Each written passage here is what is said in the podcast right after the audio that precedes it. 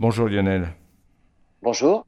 Sujet de science et sujet de l'espace, puisque vous allez nous parler de tremblement de terre. En l'occurrence, il ne s'agit pas vraiment de tremblement de terre, puisque on a observé sur notre satellite, sur la Lune, un phénomène, des phénomènes identiques, certes faibles, mais qui sont euh, bah, des petits séismes.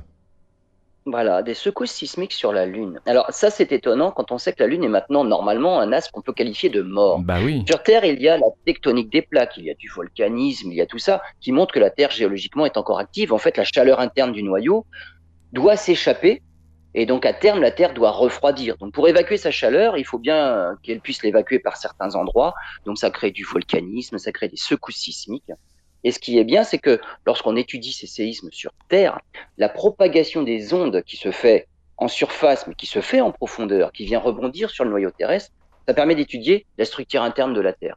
Hmm. Donc on a une bonne idée de comment est structurée la Terre à l'intérieur grâce à l'étude de ces secousses sismiques, ces hmm. tremblements de terre. Oui, mais revenons-en sur la Lune. Voilà, revenons-en à la Lune parce que bah c'est quand même ce qui nous intéresse. C'est surprenant bah, Voilà. La Lune n'a plus assez de chaleur à évacuer, donc normalement, elle est géologiquement morte. Il n'y a plus de volcanisme actif, il n'y a pas de tectonique des plaques, il n'y a plus rien.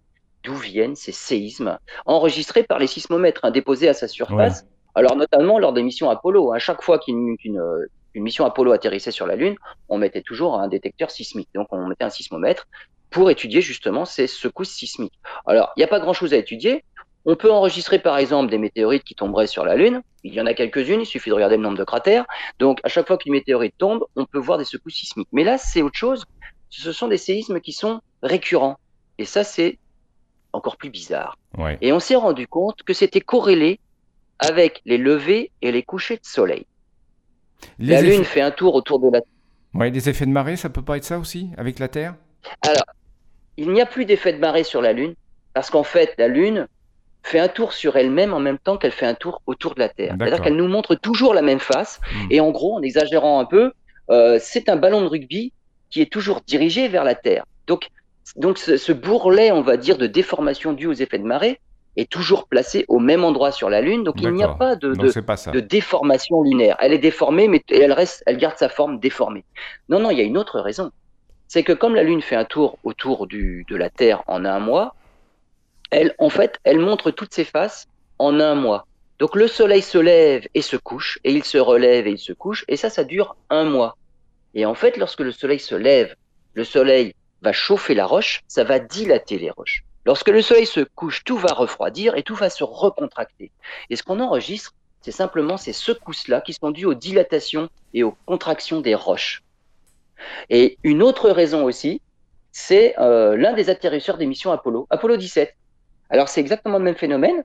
On assiste à la contraction et dilatation de l'atterrisseur Apollo 17 qui transmet ses vibrations au sol par ses petites pattes. Alors, l'avantage, c'est que comme sur Terre, ces petites secousses, alors ce ne sont que des petites secousses, des petites vibrations, hein. en tout cas pour Apollo 17, c'est vraiment des petites vibrations.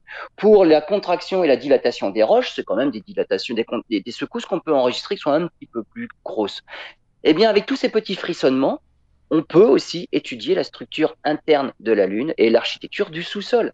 Donc on peut faire la même chose que ce qu'on fait sur Terre, mais grâce à des petits séismes sur la Lune, mais qui sont dus simplement à la contraction et à la dilatation des roches à la surface de la Lune. Bon, bah voilà, comme ça on sait tout. Vous nous expliquez tout, mais c'est bien de nous expliquer tout, Lionel, mais en même temps, il y a toute cette part de mystère qui disparaît avec vous. C'est ça le côté scientifique? Non, c'est pas un reproche, hein, c'est une boutade. Après, on, En aura, on, en aura d'autres, des, choses à découvrir. Peut-être que dans la structure interne, après, on va découvrir des choses auxquelles on ne pensait même pas, grâce à ces petites secousses qui se propagent dans eh, Eh bien, très bien. Merci, à bientôt.